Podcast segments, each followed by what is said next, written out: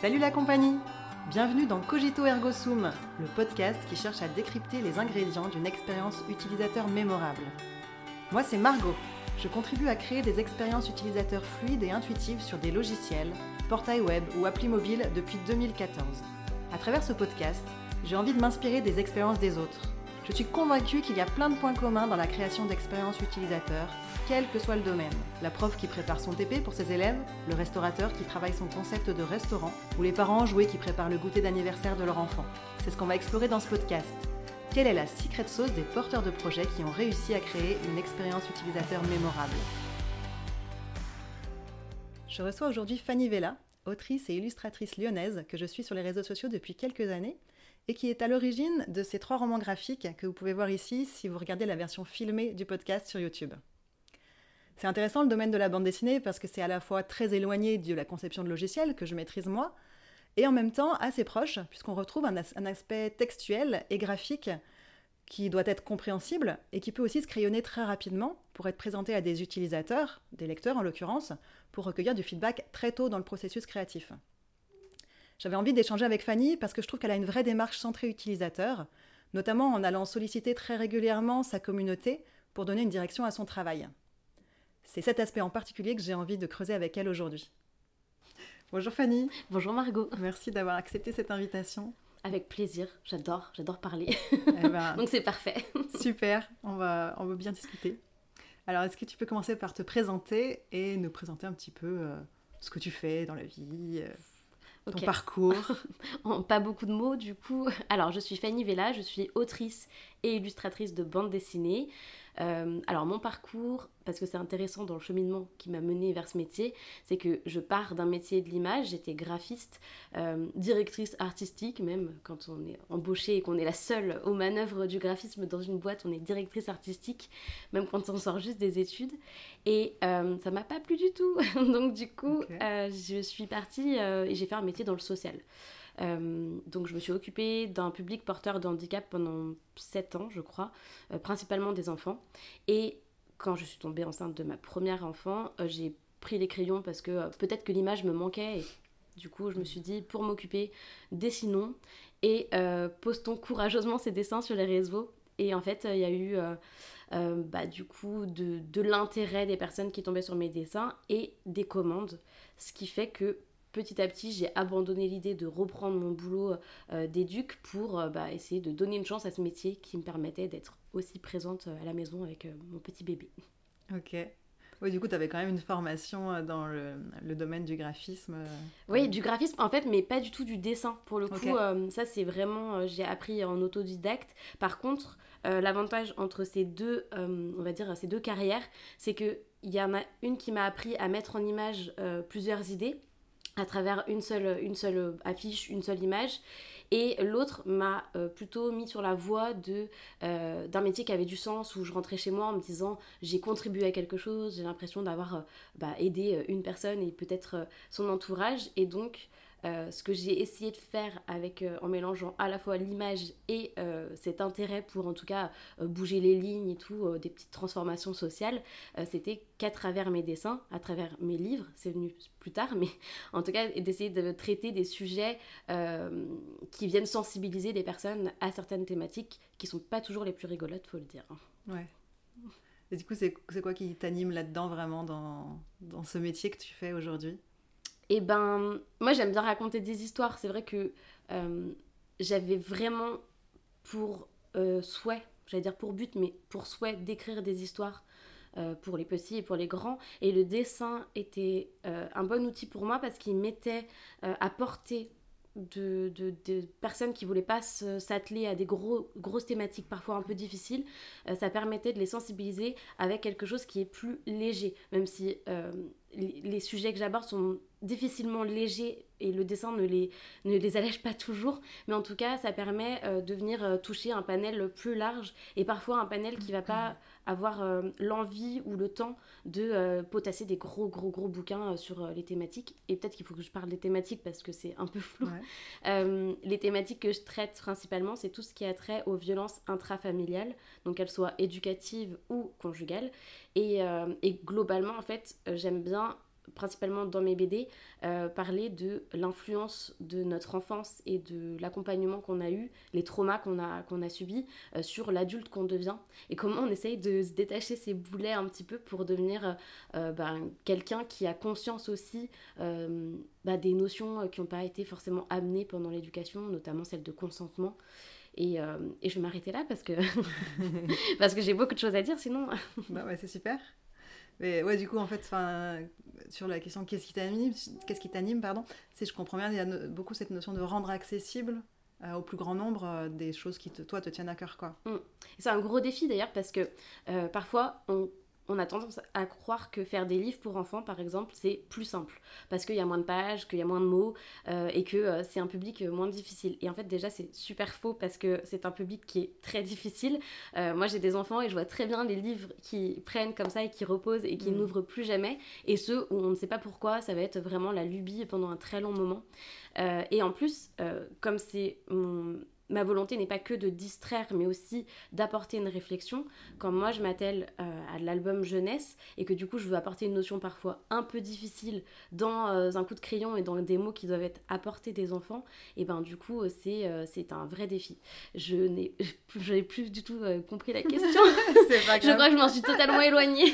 c'est pas grave, y a pas de souci. bah, du coup, c'est intéressant ce que tu dis. On va rentrer un peu plus dans le détail de comment justement tu conçoit, euh, je sais pas si, tu utiliserais ce terme-là, mais mmh. tu conçois un livre, euh, que ce soit une BD ou du coup un album pour enfants, euh, en fonction de, bah, de ce que tu as en tête et de, de l'envie de, bah, d'être lu et de, d'accrocher ta cible. d'être lu. du coup, déjà, est-ce que tu peux m'expliquer un petit peu les différentes étapes du processus créatif, de manière générale déjà, puis après on ira un peu plus dans le mmh, détail. Bah, c'est intéressant parce que, en fait, il y a aucun, en tout cas personnellement, il n'y a aucun de mes livres euh, qui a eu le même processus. Euh, déjà parce qu'ils ne s'adressent pas tous à la même cible, que certains sont nés sur les réseaux avant même de faire euh, office d'un projet d'édition, et que d'autres ont été plus ou moins accompagnés par des éditeurs. C'est-à-dire qu'il y a des maisons d'édition qui ont pris presque tel, tel quel un texte que je leur soumettais en disant go c'est bon on signe comme ça et d'autres pour d'autres projets qui ont vraiment procéder à un vrai suivi avec moi, c'est-à-dire on décortiquait tout, on crée un squelette initialement. Donc on va dire, si je dois euh, formuler une façon de faire, euh, c'est vrai que pour moi ça part souvent euh, d'un thème. Je veux aborder un thème. Mettons, mmh. je veux aborder le thème de, du rapport au corps et de la somatisation, mmh. par exemple. ça parle de cette BD. et ben du coup, je vais euh, ma façon de travailler à moi, c'est venir tirer dans le réel. Et donc le réel, euh, ça peut être mon expérience personnelle ou l'expérience que je vais tirer de ce qu'on a pu me confier, parce que la magie des réseaux, c'est qu'on me confie beaucoup, beaucoup de choses, et que euh, d'une façon parfois très inconsciente, je place des choses dans mes personnages, dans, dans les mots qui sont utilisés, dans les bulles de texte. Donc tirer du réel pour offrir un récit qui soit réaliste, mhm. dans le sens où euh, les réactions des gens, c'est des vraies réactions que des gens de la vraie vie peuvent avoir quand on leur dit ça, quand ils vivent ça, quand ils traversent ça. Après, euh, je vais essayer de façonner des personnages, euh, et, c'est vrai que personnellement, j'essaye de façonner des personnages qui ne répondent pas toujours aux stéréotypes qu'on a l'habitude de voir sur, dans, dans les récits. j'essaie d'être de, très consciente de ce qu'on nous a mis sous les yeux depuis tout jeune pour essayer d'enrayer ce truc-là et de proposer autre chose mhm. euh, sur, euh, je sais pas, les stéréotypes de, physique, mais aussi euh, de, de, la personnalité, faire des hommes qui vont être plus sensibles, des, des, copines qui vont être très solidaires plutôt que d'être peste, des voilà, que, que, toutes les balances des classiques récits qu'on lit et qu'on regarde depuis qu'on est gamin, elles puissent être un petit peu contrebalancées dans le panel de personnages que j'ai l'honneur de pouvoir réaliser. Et après, euh, souvent, moi, je fais beaucoup relire, donc à, à des amis, des, des, parfois même des lecteurs. J'ai des personnes qui suivent mon travail depuis longtemps et qui euh, sont très, très, très présentes dans ma vie euh, de d'autrice mhm. et à qui je, parfois je me dis écoute est-ce que tu veux bien lire ce petit récit que je viens d'écrire? Et, euh, et, parfois, je vais choisir des gens parce que euh, ils vont avoir un regard, parce qu'ils vont être plus concernés, parce que euh, ils auront plus de légitimité entre guillemets à pouvoir s'identifier à certains des personnages, notamment moi les personnages racisés. J'ai besoin d'avoir une relecture des personnes qui sont concernées pour être sûr que malgré moi, je ne sois pas aller dans dans un, un discours qui, qui, puisse être raciste ou qui puisse continuer de d'encrasser l'image qu'ils peuvent avoir. Et puis, forcément, éditrice. Je travaille qu'avec des éditrices euh, sur l'accompagnement de mes livres, en tout cas. Et, euh, et, donc, du coup, un gros. Enfin, en tout cas, moi, j'attends beaucoup, beaucoup de, ces, de cet accompagnement. Euh, à savoir, genre, un petit harcèlement, harcèlement de mail, à savoir, genre, à chaque fois que j'envoie un truc, être sûr qu'elle n'oublie pas de me dire vraiment ce qu'elle ressente et qu'on ne brosse pas dans le sens du poil, parce que le but, c'est de faire un objet qui, au final, soit le plus idéal possible, on va dire. Ok, super. Et après, il y a des imprimeurs, il y a tout ça. tu, bah, tu on veux y viendra. Il y a plein de trucs que j'ai envie de creuser dans tout ce que tu as raconté. On va les prendre dans l'ordre. Du coup, euh, donc au tout début, tu dis, euh, tu t'inspires du réel. Ça me parle vachement ça parce que bah, nous, dans notre métier, on va aller euh, sur le terrain, faire des entretiens mm. avec des utilisateurs de, des, logiciels qu'on conçoit. Du coup, je me demandais si toi aussi, ça t'arrive d'aller, bah, d'interviewer, alors peut-être pas formellement, mais de discuter avec des gens vraiment dans l'idée de la, future BD que tu vas faire sur une thématique en particulier, que ce soit soit des gens qui ont vécu la situation ou alors des experts un peu du domaine. C'est quelque chose que tu fais?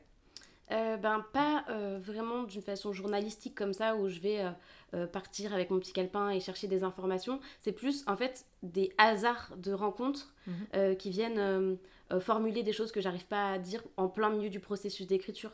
Il y a beaucoup de choses. En fait, parfois je pars un peu à l'aveugle. Et euh, c'est ce qui s'est passé beaucoup sur mes BD, en l'occurrence, toutes, euh, avec euh, une idée à peu près du début, une idée à peu près du milieu. Et en fait, je me laisse porter en ayant confiance en mes personnages, parce qu'en en fait, il y a un truc, un phénomène assez beau qui se passe quand on fait de la bande dessinée, et peut-être quand on fait du roman aussi, c'est que les personnages prennent vie et en fait s'offrent leur propre dialogue. C'est que parfois, je, on travaille tellement la personnalité d'un personnage que euh, on veut lui faire dire un truc et puis en fait ça sonne faux. On se dit mais non mais cette personne ce personnage ne pourrait jamais dire ça. Et, euh, et puis là du coup on lui laisse un peu euh, prendre la parole. Tu sais c'est presque de l'écriture instinctive tu vois. Et, et parfois on se relit on se dit bah ouais j'avoue moi je l'aurais jamais dit comme ça mais ce personnage c'est sûr qu'il se comporterait comme ça. Donc il y a ça, et ça c'est forcément nourri des rencontres qu'on a fait, des gens qu'on a écoutés, de, de soi-même, de son expérience personnelle aussi. Et, aujourd'hui, il y a une réalité, c'est que dans le milieu de l'édition, euh, les avances, donc les, les avances sur droit, c'est l'argent qu'on touche pour travailler sur une BD. Et c'est de, de, une somme qu'on va devoir rembourser avec l'achat des BD. C'est-à-dire que tant qu'il n'y a pas assez de BD qui ont été achetées mm. qui remboursent cette avance, on ne touche pas de droit. Et ces avances sur droit, elles ne sont pas énormes. Ce qui fait que euh, moi, un travail vraiment d'enquête, de, de, recherche et tout ça, je pourrais vraiment m'y pencher, mais sur des projets plus courts, ou si vraiment la somme de l'avance était euh, conséquente pour pouvoir me permettre d'avoir ce temps-là, en fait. Aujourd'hui, je dois réfléchir en, temps enfin, en termes de euh, rapport temps-prix, et, et parfois ça peut être un peu frustrant, parce que on se dit mince il y a des choses que j'ai pas dit. Moi je me console en me disant ce que j'ai pas dit dans une BD et ben en fait je le raconte dans une autre euh, et, du coup, il y a toujours moyen, en fait, euh, parce que euh, parce qu'en fait, ça traite de tellement de thématiques et chacune de ces thématiques mériterait 160 pages à elle, à elle seule. Donc, donc voilà, on continue de faire des bouquins pour, pour pallier à cette frustration. Ouais, du coup, il n'y a pas vraiment de, de, sujet que tu vas aborder où, où tu pourrais faire une erreur. je, pense, j'ai une idée en tête là, j'ai lu un, un livre il n'y a pas longtemps où c'était, euh, ça parlait de, de procréation assistée. Euh, médicalement assistée. Et du coup, il y a des choses qui m'ont choquée. Alors je me dis, peut-être ça se passe dans un autre pays, et peut-être que dans ce pays-là, c'est comme ça. Mais, euh, mais ça m'a, avec mes référentiels français, mm. Ça me semblait bizarre les délais en fait. C'était hyper court. Alors que moi j'ai des amis qui passent par là, je sais que c'est pas hyper court en France. Et du coup, je me disais, bah, ça aurait été intéressant de, de, de vérifier que que c'est vraiment réaliste en fait ce qu'elle donne comme information. Je sais pas, peut-être que toi, y a, ça s'est jamais produit euh, bah, ce genre de cas où tu te dirais ça vaudrait le coup de vérifier quand même. Bah en fait, ça dépend ce que tu veux faire. Je me dis si le livre dont tu parles là, c'était un récit d'une personne et c'est-à-dire c'est une expérience dans cette thématique et chaque expérience est vraiment unique. Par contre, enfin, donc ça, ça colle parce que ça, son expérience est légitime si c'est mm. vraiment son vécu. Par contre, si c'est une personne qui a voulu parler de ce sujet-là en disant voilà comment ça se passe et qu'en fait ben non c'est pas représentatif mm. de toutes les façons euh, dont, dont, dont, ça peut se passer euh, là ça peut être problématique et moi il y a des, des, sujets que je me suis interdit de traiter parce que euh, je n'avais pas la légitimité de, de, le faire ou parce que c'était des sujets que j'allais voir de loin j'ai voulu parler à un moment donné du sujet des migrants mm-hmm. et je me disais mais pour le faire un jour il faudrait que d'abord je puisse alors où euh, je voulais faire euh, le sujet d'une famille qui accueillait un migrant euh, chez elle. Et je me suis dit, je le ferai que le jour où j'aurais expérimenté ça, ou le jour où j'aurais pu, et c'est un peu ce qui a failli se faire, aller auprès d'une association et aller recueillir les témoignages des personnes qui l'ont vécu. Mais de chez moi, derrière mon petit ordinateur, en regardant deux, trois documentaires, me dire, je pense que je peux maîtriser ce sujet, ça serait hyper prétentieux. Donc ça, la facilité que j'ai eue, c'est que je suis allée sur des thématiques que j'avais moi-même vécues. Donc, je pouvais pas me tromper. Je, racontais quelque chose qui est vrai, en fait, parce que euh, c'est une expérience d'enfant, une expérience de, de, femme, une expérience euh, de d'ado. Euh, et, et, ce sont des... Enfin, personne pourra me dire, hum, bof, bah, bah, si, en fait, parce que parce qu'il y a au moins une personne qui l'a comme ça.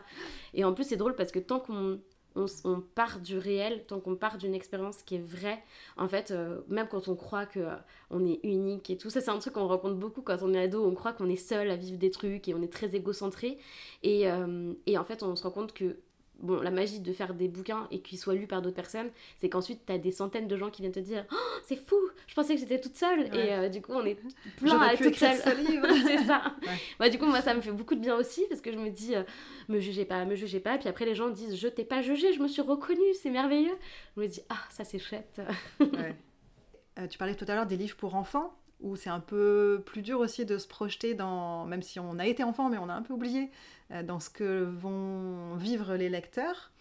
Euh, est-ce que tu as une approche différente pour, euh, bah, pour concevoir le livre, enfin, vraiment dans la phase toute amont pour imaginer l'histoire, pour imaginer comment ça va s'articuler? Hum, c'est super, c'est super dur parce que mon panel il se réduit souvent à mes deux enfants. Et, et c'est pas évident de se baser sur leur uniquement leur ressenti. En fait, je veux parler du ressenti que de mon aîné. Hein. Mon petit, il est beaucoup trop petit pour me donner son avis sur les livres que je peux écrire. Mais euh, je, je, vois que j'ai. Euh, c'est pas l'outil que je maîtrise encore le mieux, à mon sens, parce que justement. Euh, j'ai expérimenté ça et je suis trop reconnaissante de ça, c'est que j'ai illustré plusieurs livres jeunesse euh, souvent sans aucun accompagnement, ni sur le texte, donc c'était pas moi qui étais au texte, mais les, auteurs n'avaient pas d'accompagnement, ni sur mes, illustrations. Et, euh, et, en l'occurrence, l'album jeunesse que j'ai fait, je l'ai fait aussi, celui que j'ai écrit et illustré, je l'ai fait aussi toute seule. Et en fait, je vois aujourd'hui, parce que j'ai eu la chance d'être accompagnée sur le dernier album que j'ai fait et qui va sortir l'année prochaine, euh, les auteurs enfin l'auteur et l'autrice qui l'ont écrit ont été hyper accompagnés sur le texte, si bien que entre leur version et la version finale, même si c'est exactement la même histoire, ça n'a rien à voir. Et quand je le lis, j'adorais la première version, mais quand je, le lis là, je me dis waouh, ok.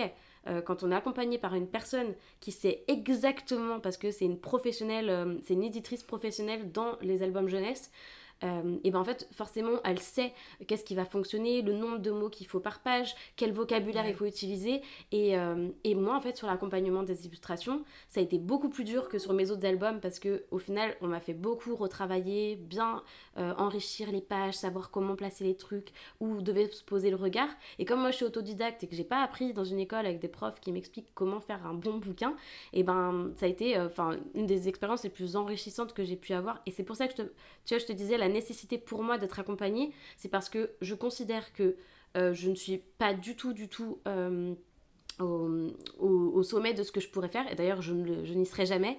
Et j'ai trop envie d'apprendre de gens qui vont venir m'aider à perfectionner mon travail et, euh, l'enrichir. Et, puis voilà, trouver les bons mots, la bonne façon d'aborder les choses, le bon cadrage, la belle mise en scène. Donc euh, s'entourer, pour moi vraiment c'est l'entourage. En fait aussi parce que je pense que quand on fait un truc tout seul et que euh, on se dit euh, bah en fait j'ai besoin de personne ni pour me relire, ce que je fais ça va être génial. bah, en fait, je vois pas comment tu peux, tu peux te remettre en question si finalement le truc marche pas. Alors qu'en fait, tu as toujours à, apprendre, même si quelque mm. chose ne fonctionne pas, tu peux te dire, ok, c'est bon, je vois où je peux m'améliorer. Et je pense que s'entourer et accepter parfois les, les retours qui sont pas qui vont pas dans le sens qu'on pensait mais qui en fait euh, je, sais je sais plus mais je, enfin je sais plus qui avait vécu ça.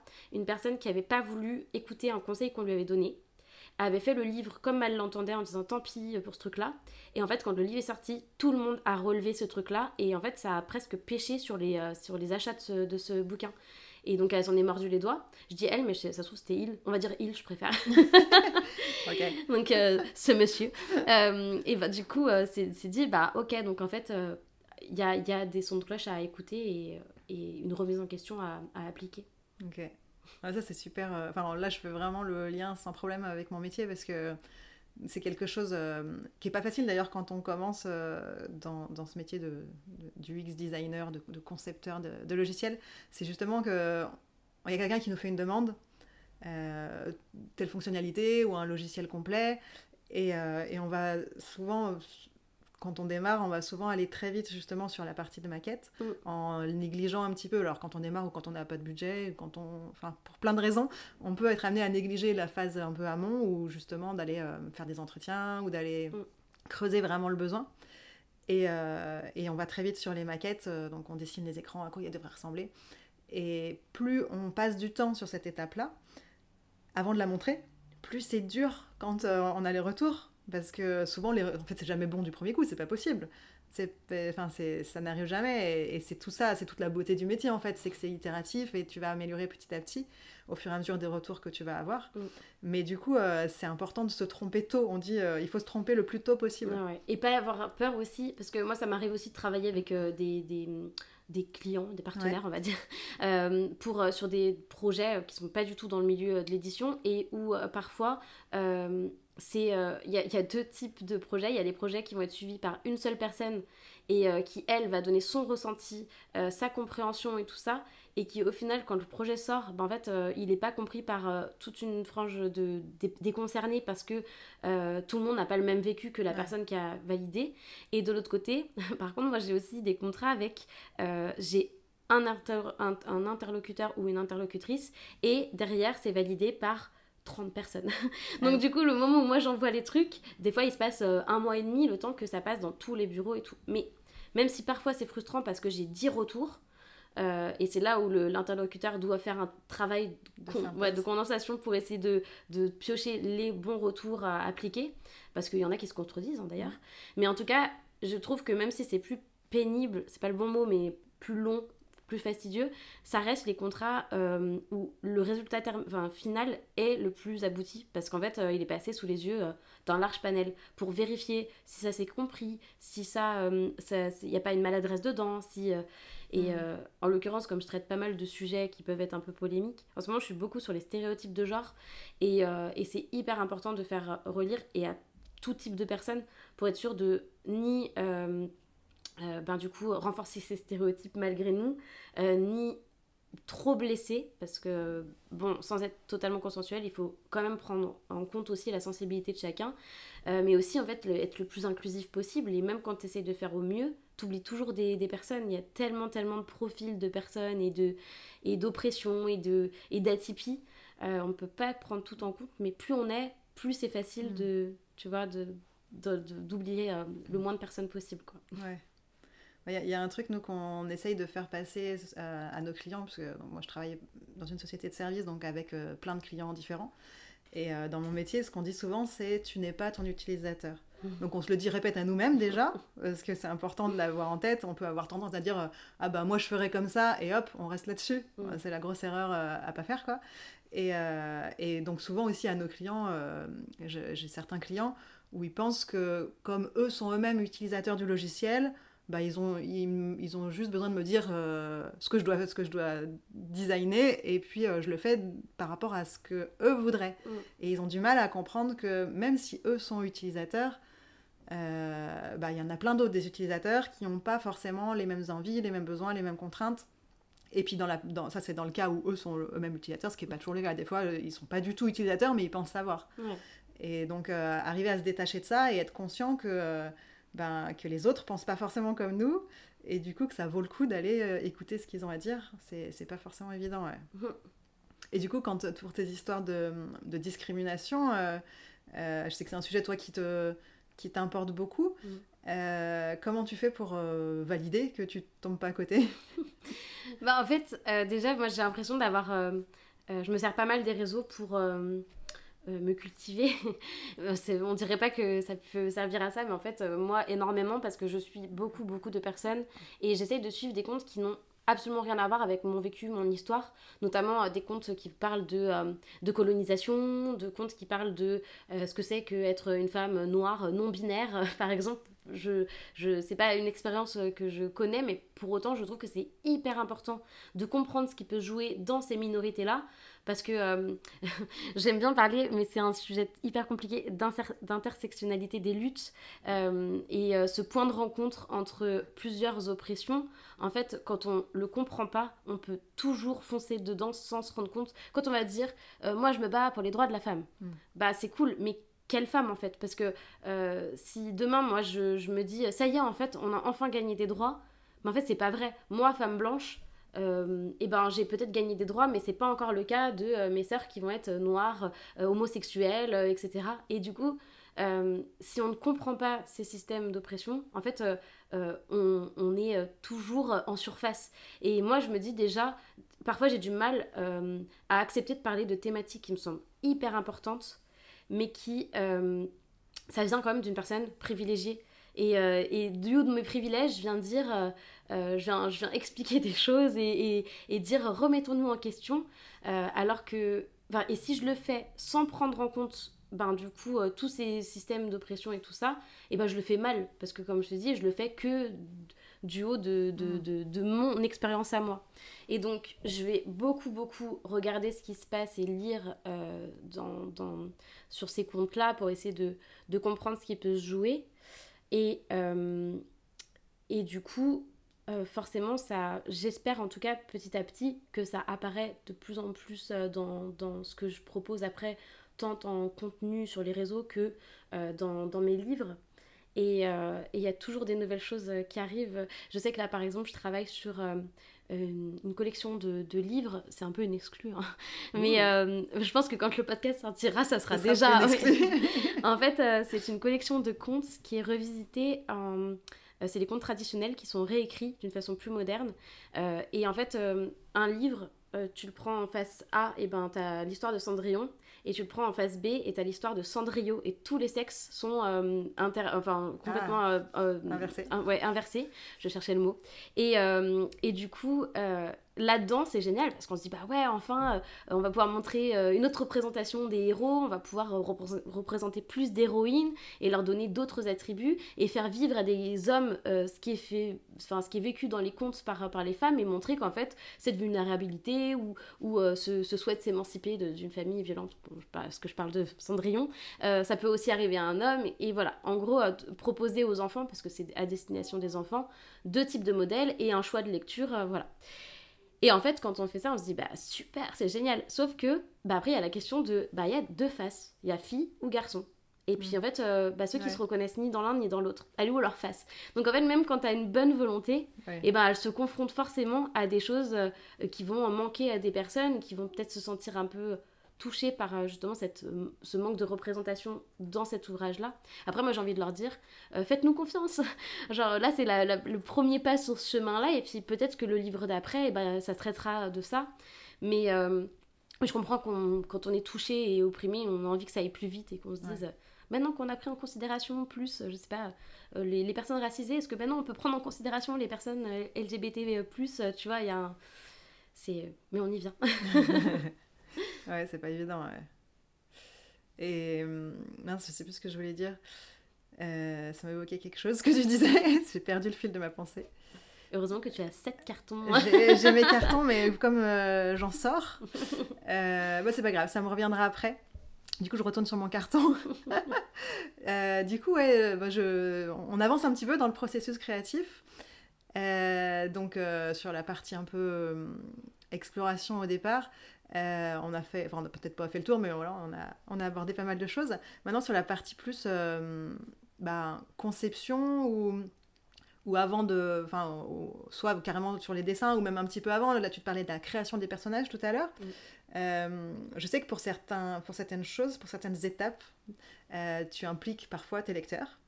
Euh, moi, j'ai même participé une fois sur un, live Twitch où tu dessinais en live et tu nous demandais notre avis pour rendre le monstre de la page, je ne sais combien, bien gluant, bien dégoûtant.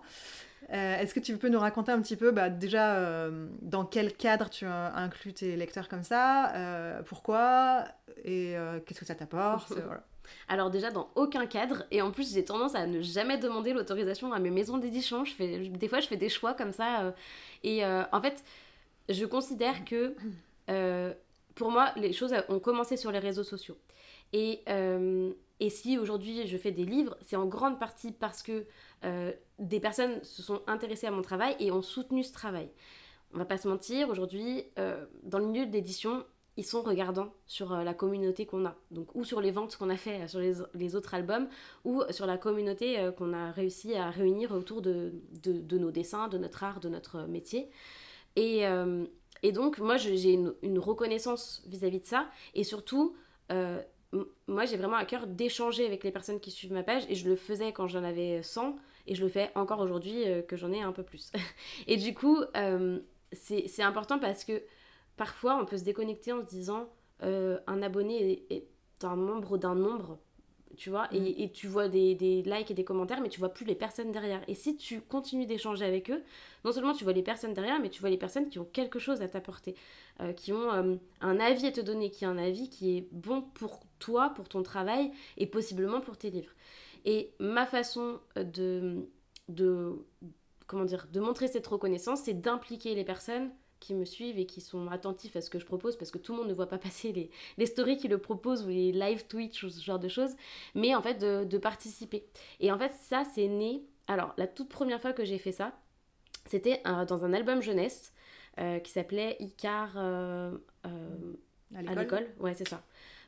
J'allais dire Icar, un enfant à l'école, mais c'est Icar un enfant sensible et Icar à l'école.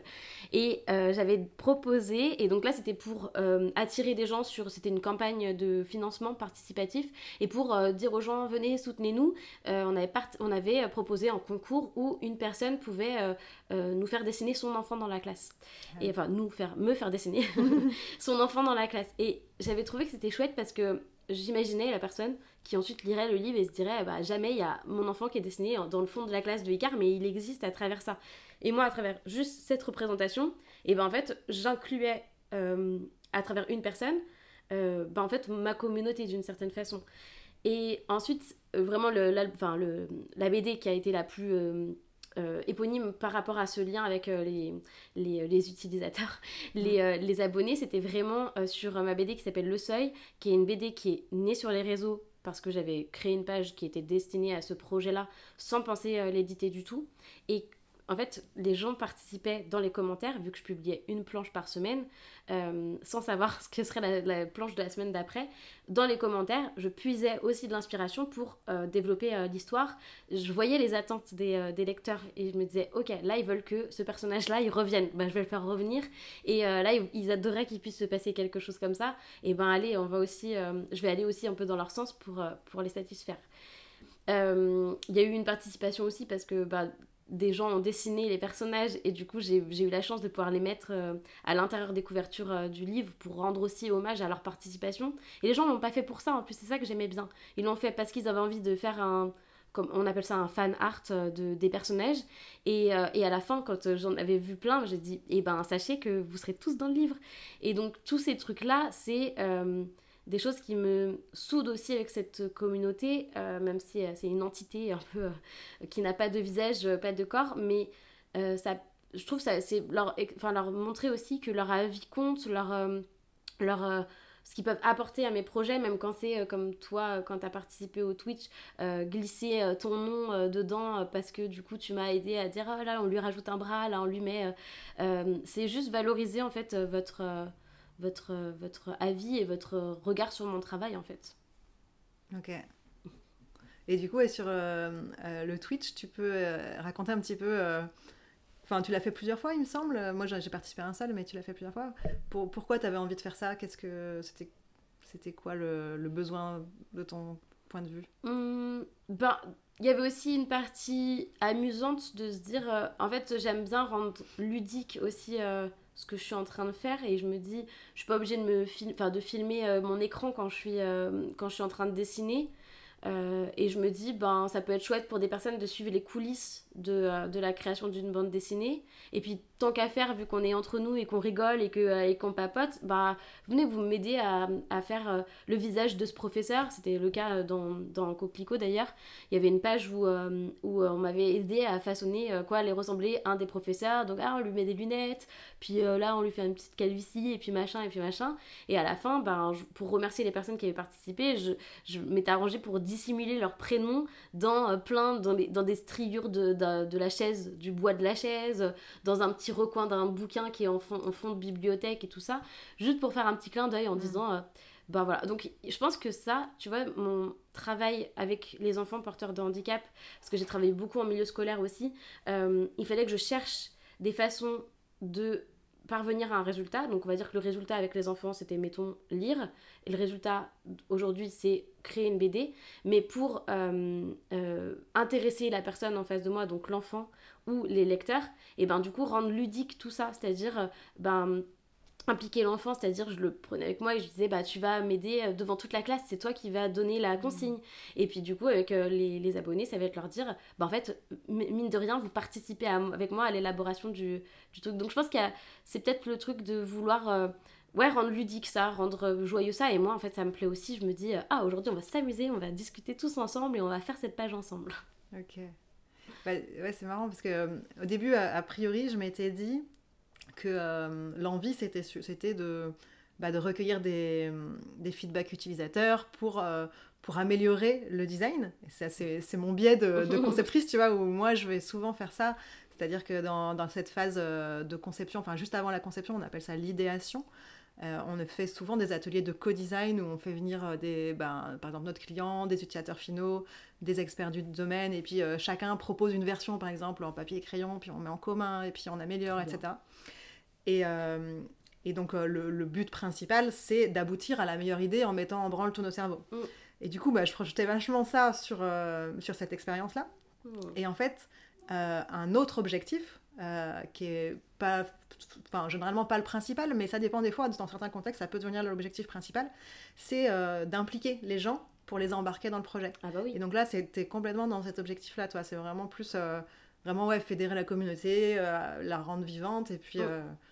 Et puis, bah ouais, de... Ah ouais, mais totalement, qui que, hum, évidemment qu'on n'est pas 50 à, à, faire ces trucs. Enfin, hum, quand je, je, vous invitais à faire ça, vous n'étiez pas nombreux. Mm. Et le but, du coup, c'est pas de dire, eh ben voilà, il y a 200 personnes qui vont être attachées au projet parce qu'elles ont participé. Parfois, ça va être une dizaine de personnes et c'est déjà super.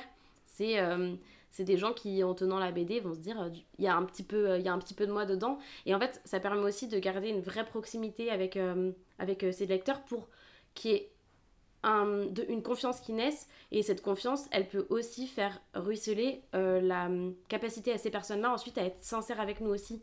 Euh, que ce soit sur euh, ben, une, lecture et nous dire euh, ce qu'ils en ont pensé. en fait, moi, j'aime avoir des retours sur mes BD.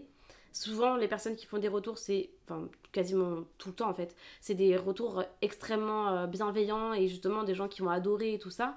J'ai tendance à croire que quand on crée un lien de confiance avec les personnes, non seulement elles sauraient nous dire, là, si tu peux me permettre, ton livre ou ton poste, voilà, euh, ce qui provoque euh, chez moi, et je te le dis avec plein de bienveillance parce que voilà, on a, on a créé quelque chose. Euh, et surtout, ben, même si c'est pas forcément négatif, au moins de se dire, ben, cette personne-là, genre, on peut discuter avec elle, et du coup, on je, je, vais m'empresser d'aller lui dire ce que j'ai pensé de, de ce qu'elle a fait et de, de soutenir aussi son travail d'une certaine façon. Après, tu vois, ce dont tu parles, euh, moi, j'adore brainstormer, je brainstorm énormément et j'ai euh, des groupes de collègues mmh. avec qui on fait ça et du coup ça ressemble typiquement à ce que tu, ce que tu dis. Euh, sur euh, d'ailleurs ça a fait naître des projets en collaboration. Ah ouais? Ouais du coup des trucs où on... d'abord on brainstormait chacune sur nos projets. Donc c'est génial parce qu'en fait on peut les enrichir parce que on va dire mince là j'arrive pas à comprendre ton personnage pourquoi elle dirait ça pourquoi et pourquoi lui il dirait il lui répond pas comme ça? Donc ça c'est trop bien. Et ensuite de voir comment chacune on fonctionnait, euh, ça a donné envie de se dire, enfin, bah allez viens, on, tente un truc ensemble parce que toi tu as cette connaissance-là, toi tu as cette expérience-là et du coup on peut euh, les assembler. Mais moi je peux pas passer sans brainstormer, enfin, je, quand je suis à l'élaboration de projet, moi j'ai besoin vraiment d'en parler tout le temps, tout le temps, tout le temps. Euh, et, de, et de vraiment aller piocher le ressenti de chaque personne vers qui je, vais, je vais me pencher pour, pour, pour lui faire lire, relire, relire et tout. Donc, comme je disais tout à l'heure, incapacité de bosser toute seule dans mon coin. et donc, brainstormer, franchement, évidemment, j'aimerais d'ailleurs, ça serait très drôle de faire un livre, enfin un livre, non, une petite histoire, de la faire toute seule, aboutie, et ensuite de faire comme si je recommençais le projet à zéro avec justement à la fois les, les abonnés qui peuvent participer mm. euh, et à la fois le panel de lecteurs et, et, les copains et les copines et les proches et voir en fait les deux objets à la fin euh, qui auront certainement mais rien à voir. Et pareil, peut-être un même troisième, enfin un troisième euh, essai, mais avec un accompagnement d'éditeurs ou d'éditrices euh, qui serait vraiment, je pense que ça pourrait être, non, ça serait beaucoup trop long, je le ferai pas, mais, mais dans l'idée, si une intelligence artificielle pouvait créer ce projet, ça serait vraiment cool. Ouais, puis c'est, en fait, c'est pas évident parce que si tu le fais une fois intégralement toute seule, tu auras forcément justement tes biais de, un biais de, de d'attachement à ce que tu as créé, mm, en mm, fait, mm. et qui fait que c'est difficile euh, bah, d'en sortir, même ah quand tu seras avec les... Moi, j'ai aucun problème pour ça, parce que la preuve, c'est que j'ai euh, plusieurs livres qui ont été... Euh, qui étaient dans des maisons d'édition qui... ou étaient euh, ou ont fermé, ou alors du coup euh, ne tiraient plus euh, d'exemplaires, mhm. ont accepté de revendre les droits à d'autres maisons d'édition. Et tous les livres que j'ai refaits, je les ai tous refaits. C'est-à-dire que j'avais un objet final abouti, une histoire enfin, qui était terminée. bah, c'est le cas de Le Seuil, par exemple, la BD dont je parlais tout à l'heure, qui va ressortir l'année prochaine cette BD, je l'ai refaite de A à Z. Enfin, tu vois, il n'y a pas ce truc où je me dis, bah, maintenant que c'est fini et tout. Non, j'ai accepté de prendre non seulement tous les retours que j'avais eus, parce qu'elle a date de 2019. Donc tu vois, là, j'ai du recul sur euh, mm. le, la lecture qui en a été faite, euh, du recul sur peut-être certaines personnes, ce qui, ce qui a pu leur manquer, et surtout un autre accompagnement éditorial qui rapporte encore des nouvelles choses. Ce qui fait que la BD, même si c'est la même histoire, il y a, y a, 50 pages supplémentaires, euh, il y, a, y, a, plein de, nouveaux de, de, nouvelles, de nouvelles scènes, il y a plein de... Y a, la fin n'est pas la même, enfin tu vois, il y a plein de trucs que j'ai changés et euh, j'ai vraiment pas de problème, moi, pour le coup, à avoir fait quelque chose et qu'il soit complètement remis en question. Des fois, je me dis, c'est dur de douter tout le temps. Euh, tu sais, ce truc de mm. euh, syndrome de l'imposteur. Mais moi, je le chéris aussi parce que je me dis, quand je l'aurais plus, ça voudrait dire que je serais pleine de certitude sur ce que je fais et que je serais plus capable de le remettre en question. Et ça, c'est nul. ouais, bah, c'est super d'arriver à, à, refaire une nouvelle version quelques années plus tard. Ouais. Après, j'imagine quand même la, la direction, ça, reste, ça reste la même histoire. Euh, Les mêmes personnages, la même histoire, ouais, ouais. Mais ok, d'accord, cool. Alors, tu as parlé tout à l'heure de brainstorming. Est-ce que tu peux m'expliquer euh, à quel moment, à quelle étape euh, tu fais ça, comment ça se passe Un petit peu, raconte-moi. À toutes les étapes. dès, dès, que j'ai une idée, en fait, je la soumets et vraiment à des personnes de confiance dans le sens où je sais que c'est des personnes qui souhaitent du bien à mon travail et que du coup elles vont plutôt euh, euh, elles vont pas se contenter de me dire ouais super pour euh, s'éviter d'en parler quitte à me laisser me planter totalement sur dans un truc qui serait vraiment hyper maladroit ou qui irait pas qui irait pas du tout donc c'est des personnes qui savent vraiment me dire quand ça va pas et d'ailleurs, il y a eu plein de projets complètement abandonnés parce que quand j'aurais soumis, c'était là genre, ok, je vois pas trop quel public tu vas cibler et tout ça. Euh, il faut vraiment pas avoir un gros ego dans ce boulot quand tu veux euh, être accompagné par euh, le regard de personnes ben, qui, qui, veulent que tu réussisses. parce qu'il faut savoir entendre aussi quand ça va pas, aussi quand ça va toucher de, trop près quelque chose, une sensibilité qu'elles vont avoir et qui va être représentative de la sensibilité de plein d'autres personnes. Et moi j'ai la chance d'être entourée par trois super collègues qui sont très très différentes toutes les trois dans leurs expériences, mais aussi dans leur sensibilité. Et du coup, ça fait trois regards euh, qui, sont, qui sont super enrichissants pour développer. Du coup, quand elles s'emballent sur une idée, bah, en fait, déjà, tu vas avec beaucoup plus de confiance. Et, et après, comme je te le disais tout à l'heure, essayer d'aller vers un panel différent, plus ou moins grand, mais en tout cas, qui va venir toucher euh, certaines thématiques que j'ai envie d'aborder et de par leur légitimité, je trouve que ça peut être intéressant d'avoir leur regard. Et je trouve qu'aujourd'hui, euh, il y a un métier dont on n'entend pas beaucoup parler parce que c'est assez nouveau, c'est euh, des lecteurs et des lectrices sensitifs. Et en fait, leur, leur but, enfin leur boulot, c'est de relire des, des textes des projets et pour pouvoir apporter leur regard qui est un petit peu euh, euh, bien euh, élimé sur toutes les questions, bah, notamment des stéréotypes de genre, etc., pour venir en fait apporter de la nuance ou dire bah là ça manque un petit peu de ça, là ça serait intéressant d'effacer cette partie parce qu'elle pourrait toucher telle minorité et c'est contre-productif dans, dans le texte. Moi je me dis c'est un métier qui devrait vraiment être mis au cœur des maisons d'édition et des projets et presque systématiquement euh, aller auprès de, ces lecteurs et de ces lectrices-là pour, euh, pour avoir cet avis qui est euh, bah, du coup hyper constructif et prouve la volonté de la maison d'édition et des autoristes d'essayer vraiment de faire au mieux. Hmm. Du coup, c'est une sorte de relecture d'experts dans une thématique bien ciblée. Oui. Pour s'assurer de ne pas faire d'impair sur ce sujet-là. Sachant que ça sera jamais idéal non plus parce que ça reste une personne. Mais euh, après, aller vers des personnes de confiance mm. aussi. Euh.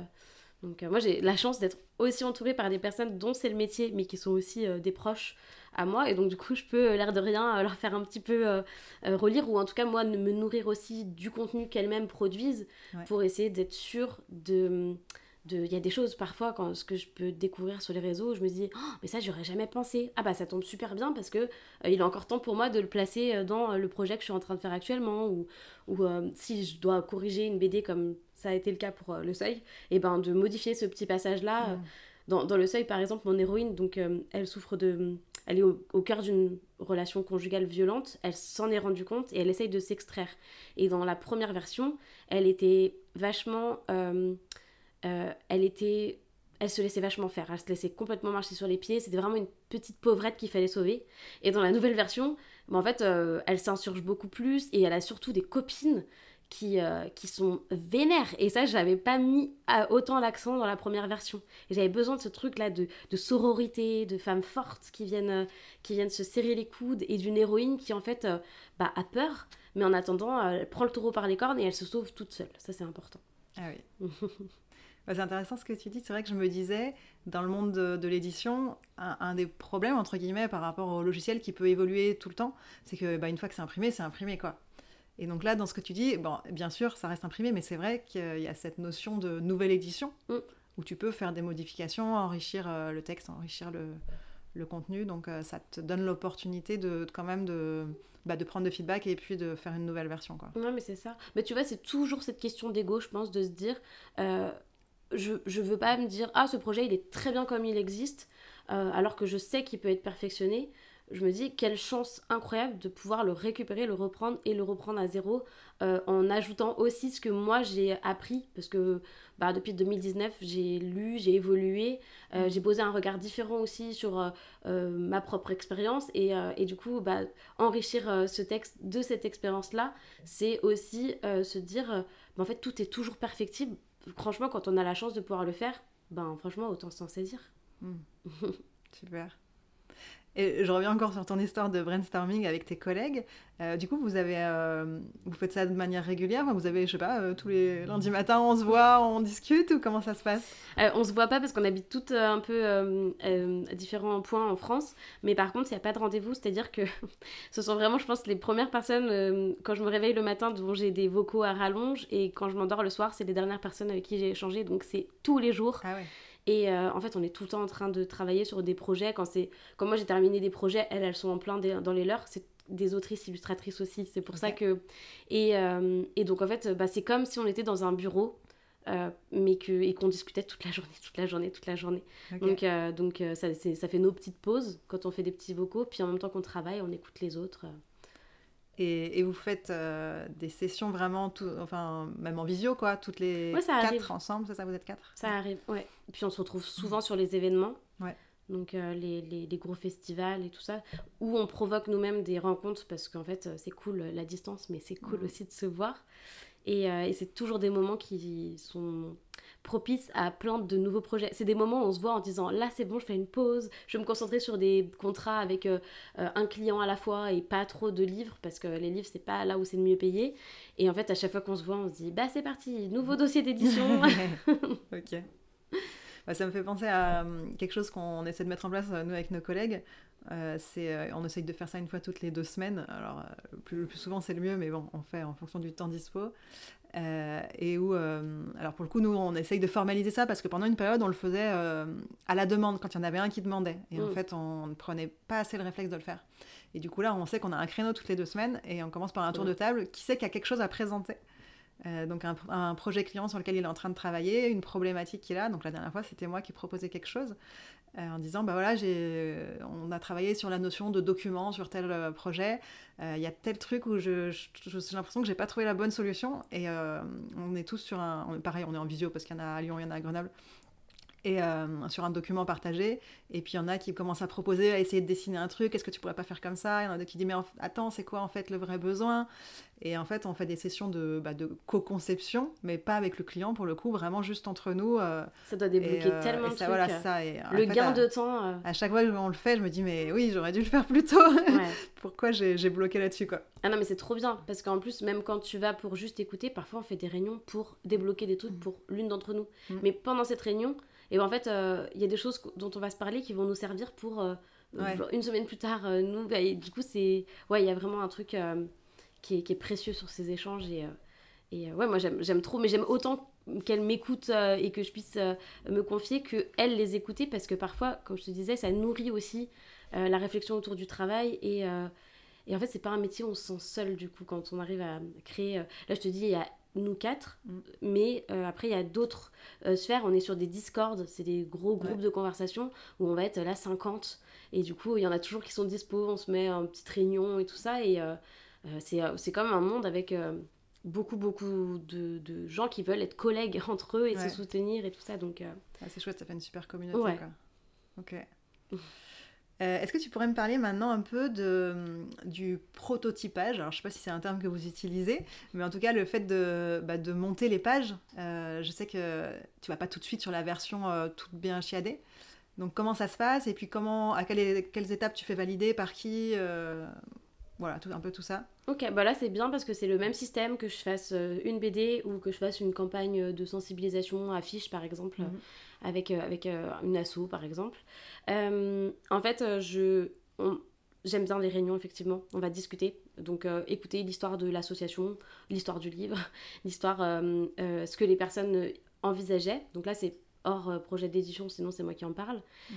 Et après, je vais leur dire, moi, je vous propose une version écrite, c'est-à-dire que je vais vous parler de ce que j'envisage, ce que j'imagine. Si vous trouvez que je vais dans la bonne direction, je vous propose une version croquis. Donc la version croquis, c'est ou des bonhommes bâtons ou euh, un peu plus euh, élaboré, mais c'est pas un dessin euh, au propre, finalisé. On va, ça va permettre de disposer les personnages dans la page, de placer le texte, d'écrire le texte, savoir ce qui va se trouver dans les bulles. et surtout de la mise en, la mise en page, c'est-à-dire voilà combien de personnages il y aura, voilà comment ils seront intégrés dans l'image, pour être sûr de ne pas être sur euh, au final, tu te dis, ah, on veut trois personnages, et puis moi, je les place tout debout sur le truc, et après, ils disent, ouais, mais en fait, nous, on aurait voulu que euh, derrière, il y a un paysage, et puis là, une salle de réunion, enfin. Et donc, du coup, ce truc, cette étape-là, elle permet de valider, on va dire, euh, l'assemblage de mmh. l'image. Ensuite, il y a l'étape de l'ancrage. Sur cette étape-là, on ne peut plus revenir en arrière, c'est-à-dire on ne peut plus dire finalement je voudrais un quatrième personnage dans l'angle et tout ça. Par contre, tu peux encore modifier, euh, ça va être, je sais pas, des attributs physiques, euh, un gabarit, euh, des, choses à corriger sur le visage ou sur les vêtements. Et une fois que ça c'est validé, on passe à la couleur. Et pareil, à l'étape de la couleur, on ne peut modifier que la couleur et plus l'ancrage. Donc chaque étape, il y a un, nombre de retouches qui est limité parce que sinon on, connaît des clients qui reviennent et qui ont toujours un petit truc à faire bidouiller pour qu'au final ils reviennent sur la première version. Hmm. Donc, euh, donc il faut vraiment un gros cadre et ce cadre-là, il amène aussi les clients à être très clairs sur leurs demandes. Parce qu'ils savent qu'en fait, à un moment donné, quand on a commencé, on s'éparpille plus sur hum, finalement, il y a machin de la compta qui disait que peut-être elle, elle préférait que ah ouais, mais non, les gars, on a, ah on a fini tous les ancrages là, donc c'est, il est plus temps de faire ça. Donc moi, j'aime bien être très très clair dès le départ, ça cadre bien et, et en fait, c'est rassurant aussi parce qu'on sait que moi, je vais tout faire valider au fur et à mesure et qu'il n'y euh, aura pas un truc où on s'éparpille ou à la fin on se dit bah finalement on va réfléchir si ça nous plaît toujours. Euh, donc euh, en général ça se passe très bien et les, les, les personnes avec qui je travaille sont plutôt agréablement surprises de voir qu'elles ont vraiment un pouvoir de décision tout au long du processus. Parce que parfois certains ils m'envoient un brief, ils me disent bah du coup on se retrouve quand vous avez terminé, c'est ça? Je dis bah non, quelle horreur Alors imaginez je vous rends un truc qui vous plaît pas du tout, ça va être hyper gênant pour tout le monde. Donc et puis ça, on est toujours dans la démarche d'un travail collectif et un travail en équipe, quoi. Donc, euh. Oui, puis ça rejoint ce que j'ai dit tout à l'heure sur le fait de se tromper le plus tôt possible. Exactement. Tu vas mettre le moins d'efforts, d'abord un texte euh, où tu, commences pas à sortir les crayons alors que tu n'es pas sûr de partir dans la bonne direction. Ouais, c'est ça. Du coup, là, ça colle vraiment bien avec euh, nous, ce qu'on fait en, termes de maquettes. Alors nous, pour le coup, on va très vite dans des maquettes d'écran, mais vraiment papier-crayon. Voilà, là, il y aura l'image, là, il y aura du texte, là, il y aura un bouton, etc. Donc ça rejoint ta deuxième étape, quoi. Et, et puis après, euh, mes collègues UI designers, ils vont faire euh, quelque chose de très joli. Par contre, euh, on a souvent beaucoup de mal à, à, être aussi strict, entre guillemets, mm. sur le fait de ne pas changer après coup.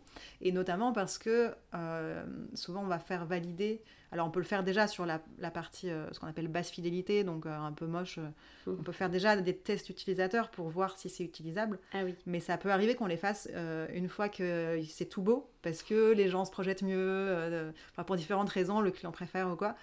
Et là, en fonction des retours, ben, du coup, des fois, ça change tout. Il faut Je vois totalement l'humeur qu'il peut y avoir dans les bureaux, dans genre de moment, genre, hum, hum, vraiment, il faut qu'on aille voir l'équipe pour leur dire qu'il faut tout recommencer. voilà. Ouais, Mais bon, encore, ça va. C'est pire quand euh, ça arrive une fois que c'est développé. Parce que tu mm. imagines, nous, derrière, il y a le développement avec des développeurs qui passent des semaines ou des mois à développer le truc. Donc euh, là, on refait des tests utilisateurs après. Et là, c'est beaucoup plus. C'est que des personnes qui sont salariées de l'entreprise? Alors, euh, nous, on est une société de service et on travaille pour des clients. Mm. Mais des fois, euh, moi, je travaille avec une équipe, euh, les développeurs sont chez le client. Ok. Mais... Parce que j'allais dire, tu vois, la différence, et je minimise pas la frustration que ça peut être pour, pour quand vous, vous avez terminé, c'est qu'en fait, quand on est. Nous, on n'a pas de salaire, c'est-à-dire qu'en fait, on, a un contrat et c'est pour ça qu'on est obligé de baliser. Mm. C'est qu'en fait, ce contrat, quand il dépasse le cadre du temps qu'on a estimé devoir y passer, mais en fait, on commence, on sera pas payé plus et on commence à, à, manger du temps sur travailler gratuitement. Voilà, exactement. Donc après, tu vois, il y a un truc où tu dis, on pourra retoucher, mais par contre, toutes ces retouches là, elles seront facturées parce qu'en fait, mm. bah... et donc, tu vois, c'est, je pense, la, le, la frustration, elle naît aussi de mais en fait, là, je suis en train de manger du temps sur d'autres choses qu'il fallait absolument que je fasse aussi et euh, d'autres contrats, d'autres clients qui attendent.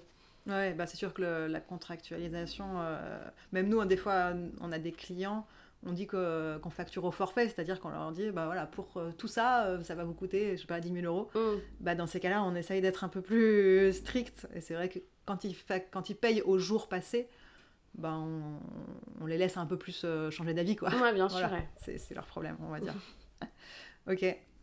et du coup, donc euh, ça, tu le fais valider quand donc ça c'est quand tu travailles pour euh, ce que tu m'as expliqué là pour euh, par exemple une association ou je ne sais quoi. Quand c'est tes propres BD, tu te mets les mêmes règles par exemple de pas rajouter un, personnage une fois que tu es à l'étape non parce que là c'est moi c'est non là je suis moi face à moi-même et après le seul truc c'est que j'ai quand même toute cette étape où j'envoie tous les croquis à, à, la maison d'édition mhm. et, et, du coup à mes, mes super relectrices. Euh, pour être sûr que tout est bien compris, que tout est facile et fluide. Euh, et après, je fais l'étape pareil, ancrage, etc. Mais en fait, en général, c'est moi la plus dure euh, sur mes BD. C'est moi qui vais me dire non, mais ça, tu peux pas le dire comme ça, c'est nul. Mais je suis moins regardante sur les dessins que sur le texte dans mes ouvrages. Parce que le dessin, il vient en soutien d'un propos. Et, et je, pour l'instant, je fais pas des BD qui sont je dis pas qu'elles sont moches, hein, mais qui sont euh, des BD très esthétiques où on se dit, waouh, à chaque page, euh, on a envie de s'y mm. arrêter. Pour moi, c'est vraiment des BD qui se lisent pour euh, la thématique plus que pour l'esthétique. Donc, je sais que je fais, et comme je te disais tout à l'heure, avec le temps aussi, pour rentabiliser vis-à-vis de, de, ce que je touche. Donc, ben, le niveau, il est au niveau du temps que je peux y consacrer. Et quand j'aurai beaucoup plus d'argent, et ben du coup, je ferai des BD qui seront beaucoup plus belles, avec beaucoup plus de détails. Donc, ouais, je, ça va, je suis pas trop dure avec moi-même sur ça. Je sais que ben, je, fais, euh, je fais avec le temps que j'ai et, euh, et, je suis contente parfois de regarder en arrière et me dire Ah, à l'époque, je faisais ça comme dessin et aujourd'hui, j'ai évolué aussi comme ça. Donc. Mais, du coup, quand tu fais valider par ton éditrice, elle va te faire des retours sur justement les, les textes, les, oui, Le rythme, euh, enfin toutes ces choses-là, ouais. Ça, ça se fait dès le départ parce que ça va se faire à l'étape des croquis. Après, les, selon les éditeurs, il y en a qui sont très regardants et d'autres beaucoup moins. Parfois, il y a des éditeurs qui vont dire Alors, sur cette image, tu avais quatre plaques sur ta gazinière, et donc là, au fin fond de cette euh, de 10 pages après, on voit que sur la gazinière, on dirait qu'il n'y a plus que deux feux étaient là. Genre, euh, alors vraiment, personne ne voit ça parce que c'est vraiment, euh, ce n'est pas un élément du important.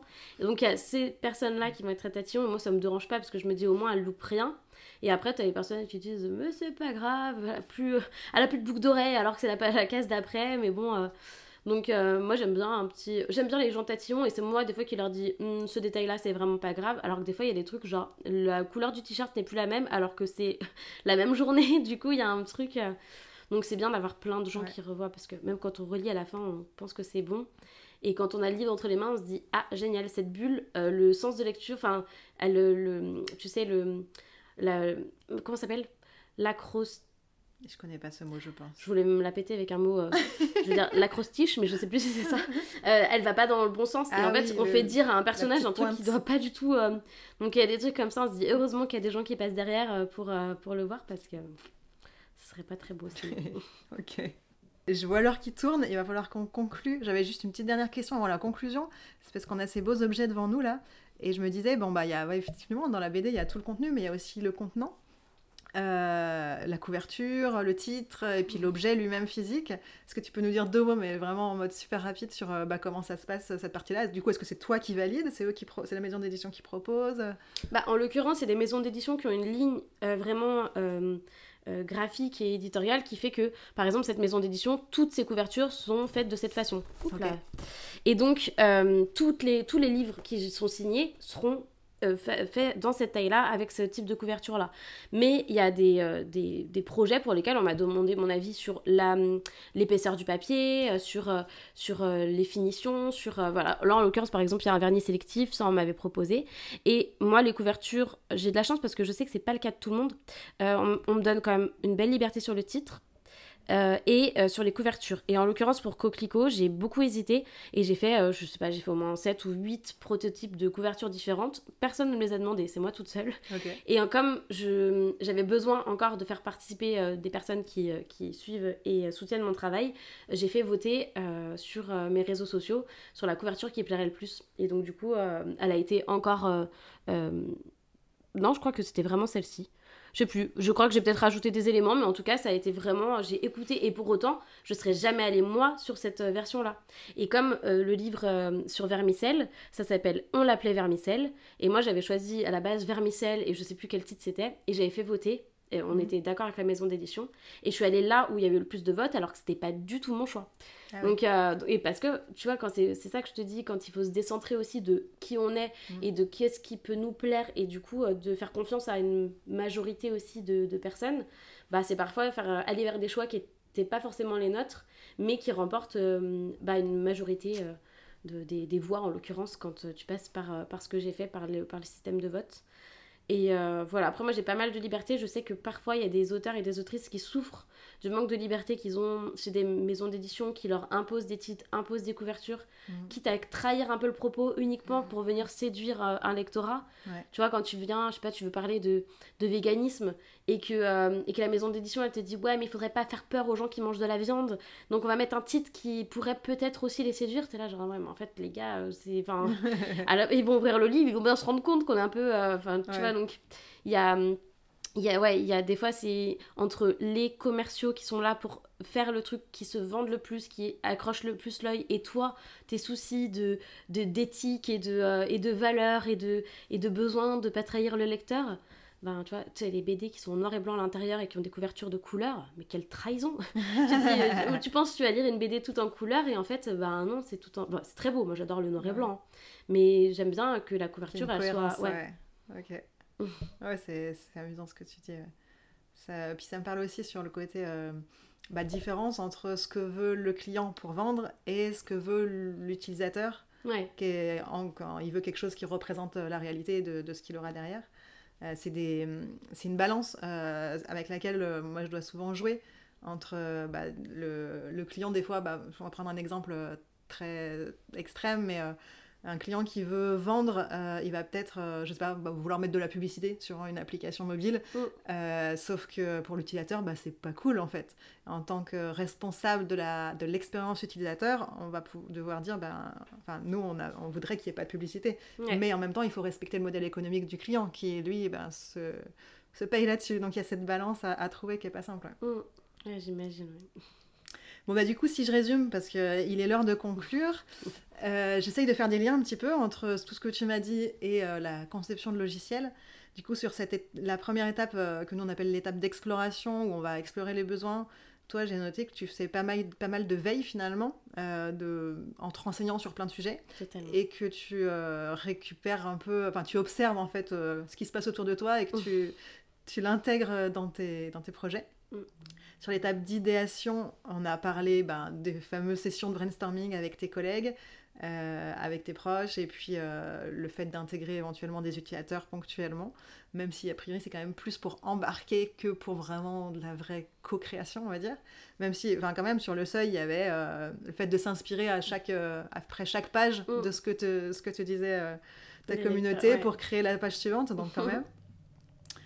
Euh, l'étape de conception, donc y a on retrouve vraiment la même chose avec cette étape de, ben, de sketch euh, noir et blanc, papier crayon, et puis derrière une version plus propre, une fois que la version euh, papier crayon elle est validée. Enfin, papier crayon, en l'occurrence, je pense que toi c'est numérique, mais, mais bon, un peu moche, on va dire. ensuite on la valide, et ensuite on passe à, la version couleur.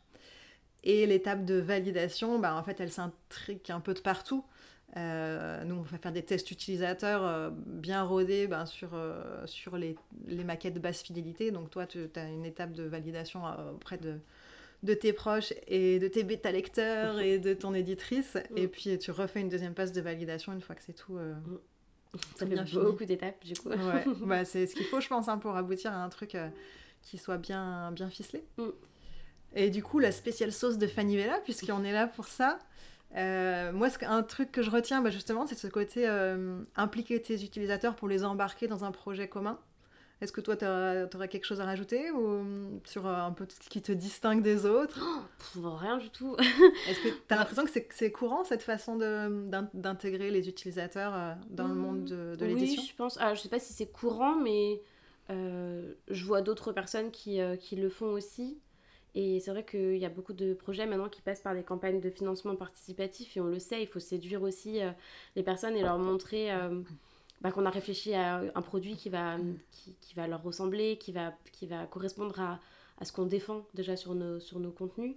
Euh, donc il y a forcément un gros lien à faire avec les personnes qui nous lisent parce que parce qu'on ne peut pas arriver en disant alors là je vais un truc qui n'a rien à voir avec ce pourquoi vous me suivez, ce qui peut arriver et qui est très chouette aussi. Mais euh, ce truc de, de, communauté, il est, si on travaille autant euh, à les séduire aussi, c'est parce qu'après on sait que c'est aussi un panel de lecteurs et, euh, ou de personnes en tout cas qui vont faire confiance à notre travail ou en tout cas le recommander. Donc parfois c'est du travail, on, on dit ah ça sert à rien de produire autant sur, sur les réseaux, concentre-toi sur tes livres. Mais en fait déjà les livres je les ferais pas peut-être si j'avais pas cette communauté. Et, et du coup, et du coup les éditeurs m'auraient pas peut-être fait confiance. Et surtout, euh, et ben peut-être que j'en vendrais pas euh, ce que j'arrive à vendre aujourd'hui si j'avais pas d'abord acquis euh, à ma cause et à mes valeurs un certain nombre de personnes. Quoi. Hmm. Ok. et eh ben merci, on va passer au, au mot de la fin. Est-ce que tu peux nous raconter une expérience utilisateur mémorable pour toi? Mhm. Et si jamais il y a quelqu'un que tu aimerais que j'interviewe dans le podcast pour écouter pour écouter comment il crée des expériences utilisateurs mémorables. J'adore que tu fasses le lien entre les deux questions, vu que je vais parler de la même personne. Euh, je pense à Jennifer, qui a un compte qui s'appelle Voyage en famille. Et euh, moi, c'est quelque chose que j'ai découvert parce que j'ai eu la chance qu'elle me propose de tester ses services. En fait, c'est une personne qui te prend ta charge mentale et qui, te, qui s'en occupe à ta place. Euh, en fait, en gros, elle, elle te programme des vacances, c'est-à-dire elle va te chercher les trajets, donc les billets de train, ou peu importe le, moyen de locomotion que tu utilises, le logement, les activités, et tout ça, elle le fait sur mesure, c'est-à-dire tu lui donnes ton budget et tout est compris, même, son, même le pack qu'elle te ah propose, euh, ton budget global pour euh, le week-end ou les vacances que tu veux faire, l'âge de tes enfants, combien vous partez, euh, si tu préfères être logé à l'hôtel, en Airbnb, en, en, peu importe, en caravane. Et en fait, tout est hyper personnalisé. Et en fait, elle te propose après un PDF où elle t'a mis des activités pour le train, pour les enfants. Qu'est-ce que tu dois pas oublier dans ta valise euh, Qu'est-ce que ça va être euh, le meilleur petit restaurant là-bas? Qu'est-ce que ça va être l'activité à faire? Ouais, en fait, c'est incroyable. Et moi, je me dis, euh, à une ère où en fait, bah, typiquement, moi, c'est mon cas où, où j'ai l'impression que chaque minute doit être rentabilisée ou pour le travail, ou pour les enfants, ou pour. En fait, j'arrivais plus à caler ça. Et, euh, tristement, bon, il a plein de qualités, il fait tellement de choses que je ne fais pas, mais en l'occurrence, cette charge mentale d'organiser des, des, vacances ou des week-ends ou ce genre de choses, j'ai quelqu'un, la personne avec qui je vis, qui n'en est pas du tout capable. Et du coup, je me disais, si je veux le faire, je suis obligée de m'en occuper. Et sauf que je n'avais plus l'énergie pour, donc juste on le faisait plus. Et quand j'ai découvert Jennifer, je me suis dit, oh donc là, en termes d'expérience utilisateur, cette personne qui te façonne des trucs que du sur-mesure, qui, qui passe par les réseaux pour faire connaître son activité et qui euh, te propose, en respectant tes valeurs, tes besoins euh, de tel type de voyage, tel type de locomotion par exemple, et euh, ben, te, te, te, permet de passer un très très bon moment à la hauteur de ton budget à toi. Donc je trouve que c'est genre formidable.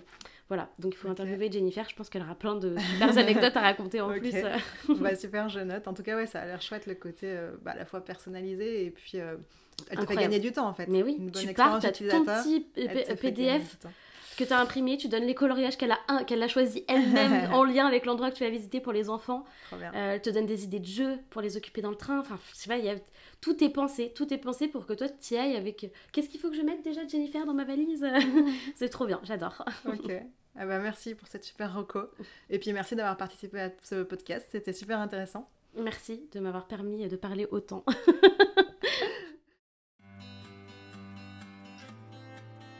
Merci d'avoir écouté le podcast Cogito Ergo Sum. Vous pouvez le retrouver sur toutes les plateformes d'écoute. Pour ne pas louper les prochains épisodes, n'hésitez pas à me suivre sur X ou LinkedIn. Si vous voulez réagir ou me suggérer des personnes à interviewer, vous pouvez le faire sur mon mail margot.cogito@gmail.com ou me contacter via les réseaux sociaux. Vous trouverez en description de l'épisode des liens pour en savoir plus sur mon invité et son activité. Rendez-vous le mois prochain pour un nouvel épisode.